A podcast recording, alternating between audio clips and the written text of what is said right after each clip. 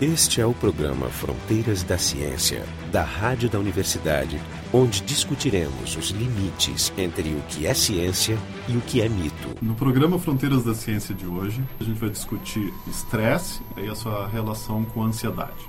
Os convidados são a doutora Patrícia Silveira, pediatra e doutora em neurociência do Departamento de Pediatria da URGS, a doutora Gisele Guzmanfo, que é psiquiatra e doutora em bioquímica do Departamento de Psiquiatria da URGS, como sempre, o Jorge Kilfield, do Departamento de Biofísica, e eu, Marco de Arte, do Departamento de Física da URGS. Primeiro, a gente vai começar discutindo um pouco sobre os conceitos, talvez com a ansiedade. Gisele, que nos então, define tá. o que é ansiedade. Então, então vamos tentar definir a ansiedade. A ansiedade ela vai de um espectro que a gente pode determinar desde o normal até algo que hoje é considerado pelos critérios diagnósticos da psiquiatria em patológico. Mas a ansiedade é uma reação absolutamente normal no primeiro momento.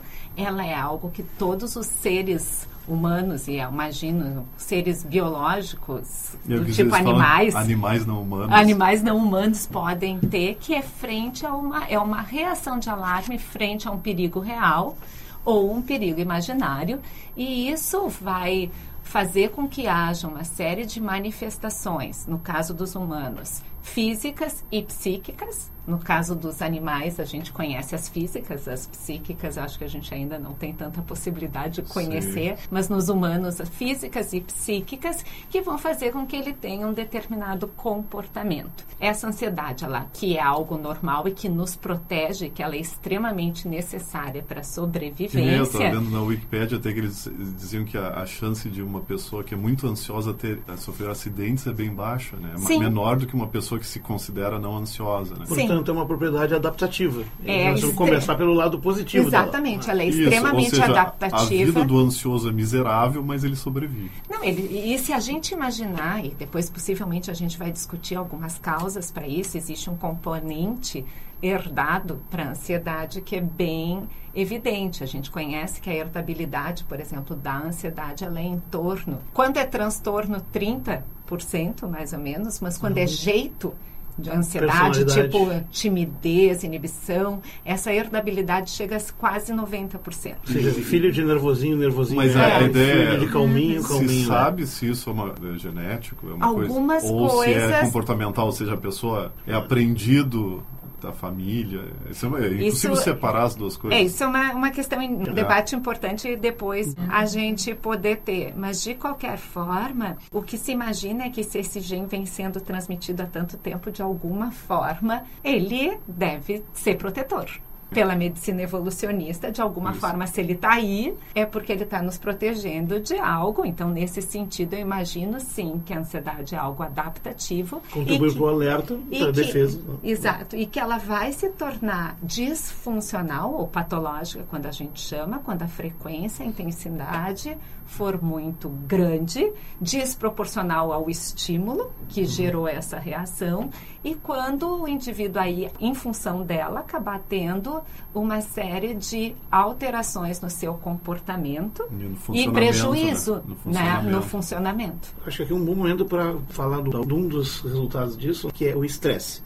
Então, define o estresse e como ele se relaciona. A, a definição assim de estresse é um conjunto de reações fisiológicas, né, do organismo. Estresse não é a causa, estresse é a consequência, então. É, é porque para mim era sempre estresse era o que estava. Isso é, é estressor, né? Então, existe assim, estressor e existe a resposta de estresse. Resposta é de estresse. Estresse é. resposta. Então, é, né, secreção de hormônios, ativação de determinados eixos neuroendócrinos e eixos outros são eixos. eixos. É, são sistemas, né? Assim, são um conjunto de reações biológicas que acontecem é. no organismo frente a um estressor que é um evento dos vários sistemas pode... dos vários sistemas do, do, organismo sistema nervoso sistema digestivo sistema endócrino Sim. eles conversam entre si um eixo é quando dois ou três desses eh, ah. sistemas trabalham um, sistematicamente amarrados para responder em conjunto Sim. a um ah, determinado entendi, entendi. e no caso o eixo HPA é o eixo principal do estresse né como é, é, o HPA o que, que é isso é o hipotálamo pituitário hipófise e adrenal que é um dos principais eixos envolvidos na resposta ao estresse. Então,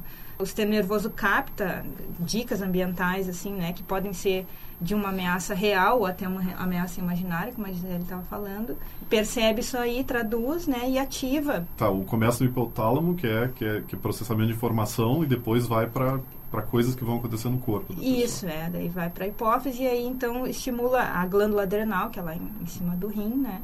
a liberar o hormônio glicocorticoide, Aí entre outras trêmulo, coisas. É. Suando. E, e, tem o glicocorticoide e tem também os hormônios mais rápidos. Os mais rápidos, né? Adrenalina, né? noradrenalina, que estão envolvidos mais nessa resposta que está dizendo, assim, né? De suar, de tremer, né? De... E os glicocorticoides estão envolvidos numa resposta um pouco mais a longo prazo, assim, não tão longo, mas assim, meia hora. Mais duradoura. Mais duradoura. E, mas eu queria fazer essa definição dos dois para contextualizar o lado positivo do estresse. E a ansiedade leva ao estresse. O estresse é um adaptativo fisiologicamente, é bom distinguir o que é uma resposta aguda, ou seja, tu tem um estímulo estressor e tu reage a ele imediatamente, em minutos está resolvido. Tu, exemplo, isso aí até, por exemplo, tu tá na savana, medo. tem medo faz parte da isso resposta, mas é, o estresse é, é, acionar esses sistemas todos. Então, por exemplo, eu gosto sempre de citar o exemplo do Robert Sapolsky, né, que é um dos especialistas, um dos maiores autoridades em estresse. Ele tem um livro muito divertido que não está traduzido em português, que se chama Por que as zebras não têm úlcera? Um guia para o estresse e as coisas relacionadas com o estresse. E aí, o exemplo que ele usa é esse. O estresse é adaptativo para todos os animais, no sentido que ele nos prepara para responder aos desafios do dia a dia. Então, eu dou o exemplo de um grupo de zebras que está passando alegremente numa campina, no meio da savana, e se aproxima um predador, um leão. E o leão se aproxima e ele percebe eles basicamente deixam de estar com aquela tranquilidade quem está pastando, liberam uma série de hormônios e saem correndo loucamente. Com esses hormônios, eles mobilizam nutrientes, ou seja, a, a circulação muda de, de distribuição, sai da superfície e vai para o interior, para se concentrar basicamente nos músculos, porque o que tu precisa naquele momento é correr e não digerir nada, nem ficar róseo, digamos, uma superfície bonitinha e tal. Por isso que as pessoas ficam pálidas quando estão com resposta de estresse. É uma coisa imediata. Né? A palidez é, é, natural porque o sangue saiu dali. E toda essa resposta que é pesada, intensa, é, ela existe para garantir a resposta maximizada de se afastar do, do, do estímulo estressor, se defender dele e eventualmente até lutar contra ele. Mas e só, passado alguns minutos ele já tá, correu lá alguns quilômetros, se afastou, o predador desistiu. Leões são preguiçosos, por exemplo, de correr tanto tempo. Aí ele relaxa e vai passar de novo como se nada aconteceu. E esse é o uso desse sistema que é o agudo. Mas existe o uso crônico, ou seja, imagina um leão que persegue, que está sempre lá um leão grudado nele. Isso não existe na natureza como nos animais. Porém, na sociedade humana, nós inventamos, entre outras coisas, é, com talvez consequência histórica, cultural e tal, fatores de estresse permanentes. Então, o estresse crônico, que talvez possa existir no mundo natural, mas no mundo social humano, humanidade, ele é uma coisa muito notável. E aí, tu tem esses sistemas que existem para responder rapidamente a um desafio e te adaptar, te permitir sobreviver, recrutados constantemente. A pergunta é, e isso é bom? E aí exatamente vem todo o problema né, da ansiedade no mundo moderno e tal. Isso parece a teoria do, do, do médico de Harvard que esquecia o nome deles, que ele, que ele usava a meditação transcendental. Não sei se eu ouvi falar, ele tinha uma ideia muito, muito interessante que ele dizia que tem uma coisa chamada resposta ao estresse. Resposta ao estresse, ela, ela tem o deflagrador e ela tem um tempo de vida. E como a gente tem esses vários deflagradores durante um dia, tu tem essa resposta de estresse sempre constante o dia inteiro. Está por dentro da meditação Eu li o livro, porque eu tinha um amigo que eu fazia, mas ele falava... Persegui o nome do cara. Eu acho que sim, mas o cara é, bem conceituado, não é, sim, não sim, é um piloto. É um mas o que ele dizia é que a meditação era um jeito de... porque era um jeito de tu baixar, cortar o tempo da, da resposta anterior de estresse que tu tinha, que estava ainda vivendo, tu baixa bota ela embaixo. Deixa ela mais parecida com a resposta da zebra, é. que é, a resposta então, boa. Então ele disse que até postulava que umas duas meditadas por dia podiam baixar muito o estresse da. Mas e vou fechar. as consequências. É. Voltemos então ao assunto. E... Então, estresse e ansiedade. Quem é o ovo, quem é a galinha? Posso, posso falar sobre o, o pânico? O que, que, é o pânico, o ataque de pânico? É, eu estava olhando que como sendo quase como uma... Eu cheguei a ler um pouquinho sobre isso, quase como sendo uma decorrência da ansiedade. A ansiedade uhum. levada ao seu limite, uhum. uma coisa assim. É isso que hoje em dia é considerado? Do ponto de vista de classificação psiquiátrica de diagnóstico, existe um diagnóstico chamado transtorno do pânico. Esse diagnóstico de transtorno do pânico, ele é caracterizado pela presença de ter tido pelo menos um ataque de pânico, que é esse aumento súbito de ansiedade, em que todos os sintomas físicos e afetivos, eles chegam num pico máximo em até 10 minutos, não é como uma ansiedade crônica, tu vai pensando alguma coisa, e, e aí tu vai tendo taquicardia, aí tu vai ficando sudorese, não é nada disso. Assim. É subitamente tu tem uma descarga em que todos os sintomas físicos principalmente, eles atingem o pico máximo em até 10 minutos. avalanche. tipo, É. taquicardia, dispneia, o coração É batendo forte, É uma avalanche. Falta de é ar, tontura, parestesias, essa sensação de formigamento nas mãos, vontade ao banheiro. Tudo isso ocorre social, em tudo. Até 10 minutos, acompanhado por um sintoma afetivo que é o medo de perder o controle ou o medo de morrer. E isso se dá em até 10 minutos, muito rápido, e tende a evoluir em 20, 30 minutos, a pessoa está bem. Eu tinha achado que morrer durante 10 minutos, A pessoa com transtorno do pânico, ele tem que ter tido um ataque desses, pelo menos, seguido pelo medo de ter um novo ataque, que se chama ansiedade antecipatória, porque isso é tão assustador que a pessoa fica com medo de ter isso de novo em algum momento, porque a sensação é de desmantelamento, De que morte ela vai morrer. morte iminente, né? Então, a partir daí, ela passa a ter muita ansiedade antecipatória, o medo de ter isso de novo, acompanhada de uma mudança significativa na sua rotina, no seu Sim, funcionamento tentar habitual, e em função do medo pelas evitações, que aí é o comportamento evitativo que a gente chama. Ele era Não como sair um de traumatizado, casa, como, né, como um cara com estresse pós-traumático, quase. Ah, então essas pessoas, por Lembra exemplo, que um têm pouco. fobias, as fobias são derivadas disso? A Por exemplo, agorafobia, a agorafobia de pode altura. ser, e segundo os critérios é da psiquiatria, do, do diagnóstico, do manual DSM, de, né? do DSM, que é o manual de, de categorização e de classificação psiquiátrica, a agorafobia seria um agravante do pânico. A pessoa tem pânico e, a partir de ter isso, passa a ter medo de frequentar lugares ou situações em que é difícil sair ou pedir ajuda. Pela CID-10, diferente, o pânico é um agravante da agorafobia. A Ah, pessoa sim. teve O que é CID-10? tanto O que me- que é a CID? CID é a Classificação Internacional das Doenças. E a- É, existem dois sistemas e eles estão meio conflitantes ainda. As Vai edições novas, o DSM-5 e o CID-11, tendem a convergir mais nos diagnósticos do que foi até agora. Mas o fato O de é serem diferentes até agora mostra que o troço ainda não estava É adequadamente que descrito. mostra, na verdade, Uma doença que nova, né? existe uma- um grande problema, que eu não sei se é o foco desse programa, mas um dia a gente pode conversar sobre isso. Tem todo foco. Ah. É desfocado. discutir sobre diagnóstico psiquiátrico, porque esses diagnósticos psiquiátricos nada mais são do que um agrupamento de sintomas em que um comitê de experts resolveu Usando- denominar Us- aquela lista significa tal coisa. Usando a cultura porque, da época, porque diferente de outras patologias médicas, a gente não as, as doenças elas não são agrupadas na psiquiatria e por isso não se chamam doenças, elas se chamam transtornos. Elas não são agrupadas pela presença de um agente patógeno comum. A gente não Sim, sabe de onde que vem. Elas são agrupadas porque tais sintomas parecem ser isso. Mas e a gente sempre não sabe. acontecem... E acontecem juntos. Juntos, então. E aí dá o grande problema na psiquiatria, que se chama comorbidade. Eu tenho medo disso, medo disso, medo daquilo. E com isso eu tenho depressão e eu tenho Fobias. evitações e eu tenho trauma. E aí tu começa a juntar uma série de coisas e quando a gente em medicina se dá conta que tem muita coisa junto, é talvez porque aquilo que tu deu o nome de alguma coisa, talvez não seja bem isso. Eu Ah, sei que é sim. uma coisa muito difícil da gente discutir, mas a ideia é que a psiquiatria ela ainda está aquém da medicina na medida em que a gente não encontra um agente único para ser Sim. o causador da doença e a gente não tem um tratamento com um determinado exame que vai dizer tratou, viu, deu certo. Eu achei interessante, Então- a gente já fez um programa aqui sobre epilepsia há um tempo atrás, né? E foi discutido isso, que também não existe a doença epilepsia.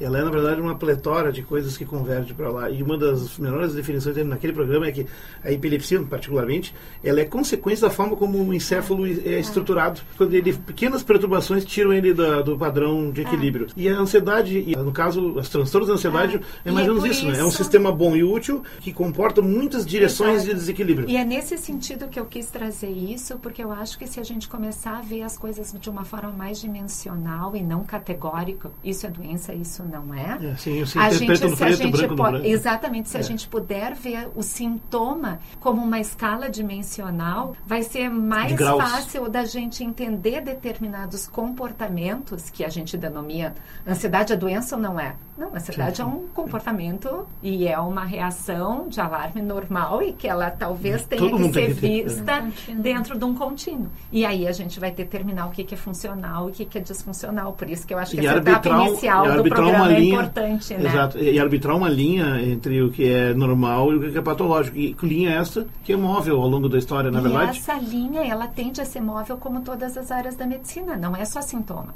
não é só prejuízo, é história familiar, né? Existem individual. Fatores de risco, Sim. inúmeras outras coisas que a gente tem para determinar. É. Nós estamos falando. Deixa eu interromper um pouquinho o programa Fronteiras da Ciência. A gente está discutindo aqui o estresse e a ansiedade. Estresse é bonito, tu gosta? Assim? Em português, é estresse. E a ansiedade, o nosso site é o frontedaciencia.urgs.br. Para onde a gente vai agora? Estava pensando, eu queria saber um pouco do, do, da ciência experimental relacionada com o estresse. Isso é uma coisa interessante que a gente pode ir. Uma outra que a gente pode ir é essa é a questão das, da sociedade moderna, né? O que, que é o que, que causa estresse. Porque, uma, coisa, eu vou falar uma bobagem, mas eu, eu vou à academia, não tem nada a ver, né? Mas eu vou à academia de vez em quando, eu vejo, eu vejo uh, não é o meu caso, né? Eu vejo gente muito forte fazendo exercício. Eu tenho até conhecidos que, que chegam muito cedo, todos os dias, e saem com aqueles corpos enormes, aí tu fica pensando, o cara está se preparando para a guerra, né? Só que ele, o que, que ele faz? Ele, ele passa três horas por, por dia se preparando para a guerra e depois vai para um escritório e é, sei lá, com, trabalha em contabilidade. E é submisso e humilhado. Isso, exatamente. o cara está se preparando para a guerra. Né? Aí tu fica pensando, mas que desperdício, o cara está se preparando para a guerra. Aí eu estava pensando a, a questão essa da ansiedade, porque a ansiedade ele é um sistema que eu ligo ele. E se eu começo a ligar e muitas vezes eu, existe isso do reforço do, vamos dizer, do, do ciclo esse do estresse, da deflagração do estresse, existe plasticidade nisso, no sentido que cada vez mais uma pessoa que sofre, uma, diz uma pessoa abusada, né, que sofre uma sequência de ah, estresse, é, ela começa a responder uma resposta de estresse mesmo para coisas que são irrelevantes. Eu acho que é uma questão do grau. E essa coisa também que a gente está falando da ansiedade, atualmente a gente tem considerado isso dentro de uma etapa, a gente tem feito uma avaliação bottom-up.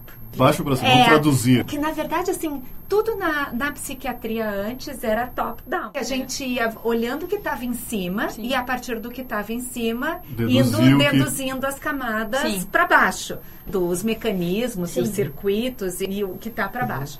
Atualmente a gente tem tentado modificar isso para poder trabalhar com prevenção, para poder prevenir essas coisas. Quem teria o risco, por exemplo, para desenvolver um comportamento como tu está dizendo, que o estresse vai é, gerar é porque, mais ansiedade ou não, porque isso não é, é comum a todos. No, no, sentido de preparar para a guerra, ou seja, uma pessoa ansiosa ela está sempre preparada é, para a guerra, só que não, não tem guerra em lugar todo nenhum. mundo vai não. funcionar dessa forma. E isso, por exemplo, para a ansiedade, tem uma situação que a gente tem estudado agora que se chama viés atencional.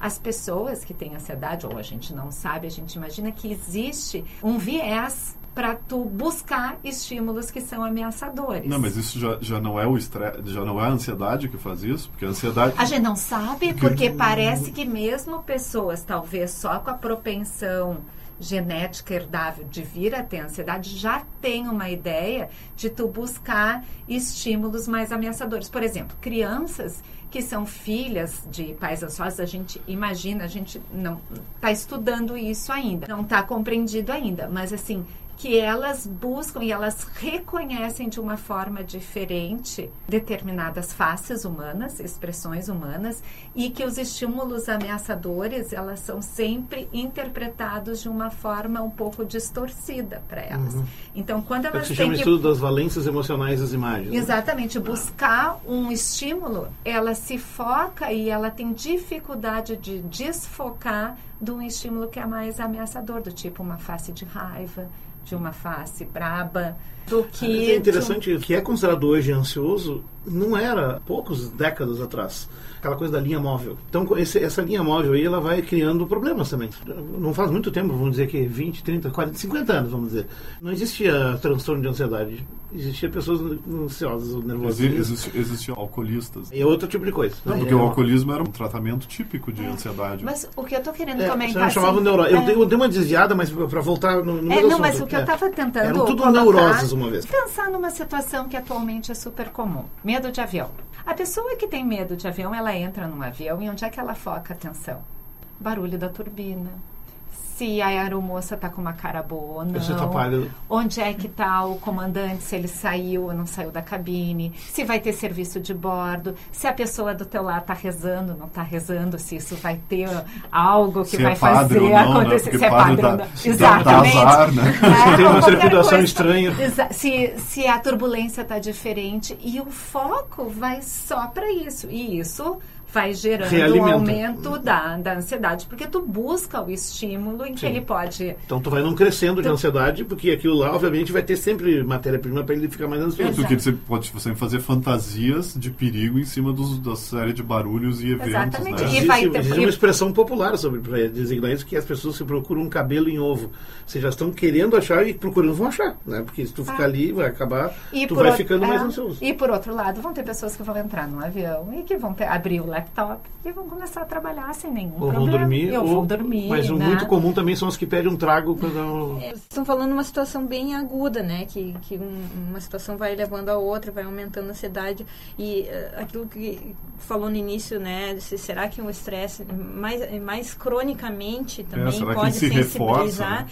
E se for pensar em termos neuroquímicos, sim, né? Até se sabe em experimentação animal isso aí. Um estresse repetido, se ele é sempre o mesmo, ele acaba sensibilizando para um estresse novo que acontece, né? O- e, e o Ah, animal dizer, o- responde o- a- mais... A pessoa começa a ganhar, temer alguma outra coisa que antes era, era neutra. E ele responde mais nesse, nessa resposta biológica que a gente falou no início, né, com secreção de hormônios de forma mais exacerbada, né, porque foi, o sistema foi sensibilizado pela Você sabe a origem, o, o- qual é o comandante dessa o coisa? sistema tem plasticidade para isso. Ele é, É. um desenho, É, ele, até ele eu, é, até ele eu pensei, assim. eu pensei Funciona nisso assim. que tu falou de epilepsia. A gente sabe que a epilepsia, a plasticidade é um veículo que faz com que a epilepsia vai É, ficando é cada uma vez coisa pior. bem diferente, mas é uma Mas patologia é no É. sentido que tu tem um mecanismo de adaptação sináptico que serve para uma função, mas que na epilepsia ele vai fazendo a epilepsia cada vez pior, né? Eu tava pensando a mesma coisa. Tem as plasticidades do sistema. Sim, número, Mas já sensibilidade falando em de plasticidade, aí a? Patrícia pode contar, porque é o trabalho, inclusive, que ela fez, no- tem desenvolvendo desde então, a influência de experiências na vida precoce, na infância. Fiquei assustado, É. vida precoce, pensei que Não, era não, na outra não. vida. Não, na vida, não é na vida pregressa.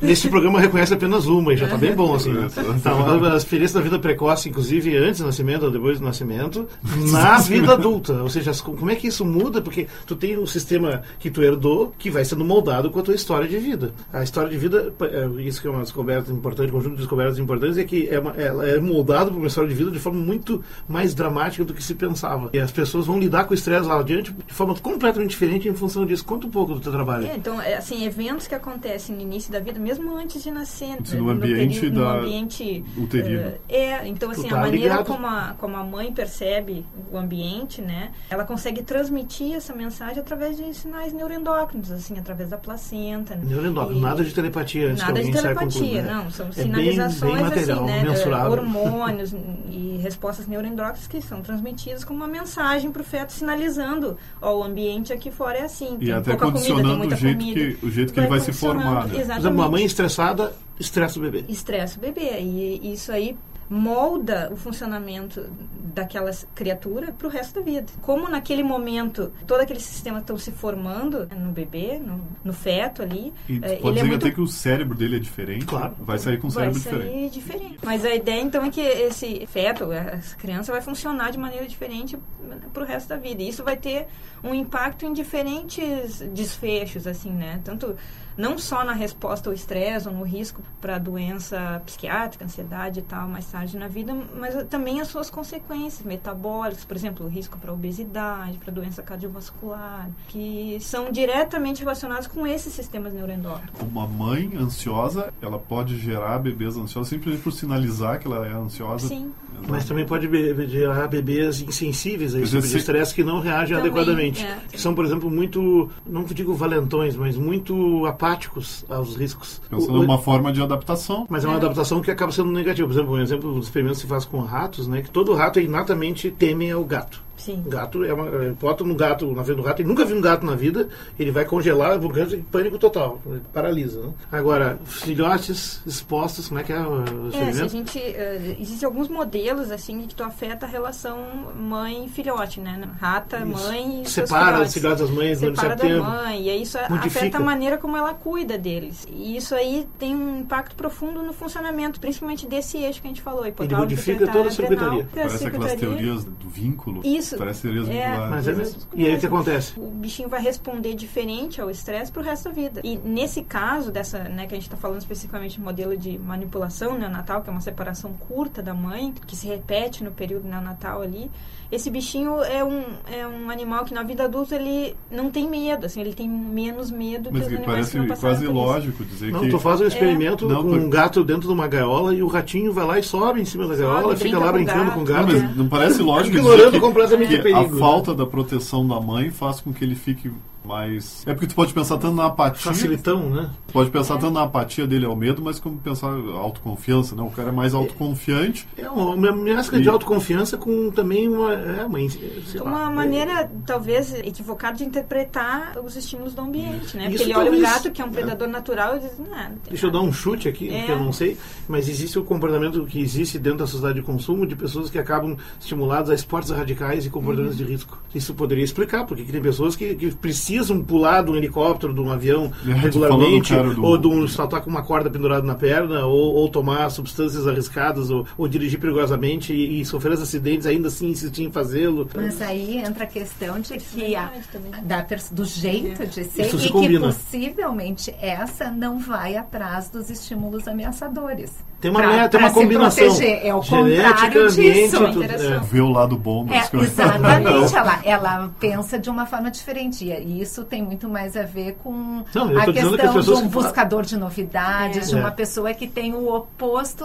da questão da ansiedade. É que na mídia né? se vende a ideia de que bacana essas pessoas que procuram o perigo. Isso é meio glamourizado. Uhum. Mas na verdade é uma coisa patológica, a rigor. A rigor, vamos combinar, não que a vida que a gente quer uma vida tão chata e tediosa e comportada, mas e, se todo mundo faz isso, nós tamo, acabou, vai ter problemas. Né? Restrito a uma pequena parte da população, É. tudo bem. Eu me lembro, eu me lembro que se falava muito da família Kennedy, né? Que os Kennedys morriam sempre em acidentes traumáticos. Eram aventureiros, eles É. se facilitavam as, Isso, era as uma, situações. dizia que era, diziam que era uma cultura interna da família de. Ver que a mãe abandonava ele. É, mas que talvez isso tenha a ver com aquilo que as- a cultura leiga, às vezes a gente fala se o raio cai várias vezes no mesmo lugar. Ela cai? Ele cai porque tem algumas, alguns comportamentos que eles Sim. estão determinados, talvez, com coisas bem como a Patrícia estava comentando antes, mesmo os transtornos psiquiátricos. A gente sabe que ter doença psiquiátrica na família é um fator de risco para desenvolver um transtorno psiquiátrico, no caso, ansiedade. O vínculo, o apego com os pais, a forma como isso Mas se deu ca- também nesse é um caso, o fator de vínculo, risco. o vínculo ele é positivo para o risco. Tem o vínculo, mais risco tem de desenvolver isso. É, o modelo é, Então. é complicado a gente fazer essa Extrapolação essa do animal pro extrapolação Eu, homem. tão, eu- eu né? te interrompi. Mas é, mas assim, Dá uma ideia. né?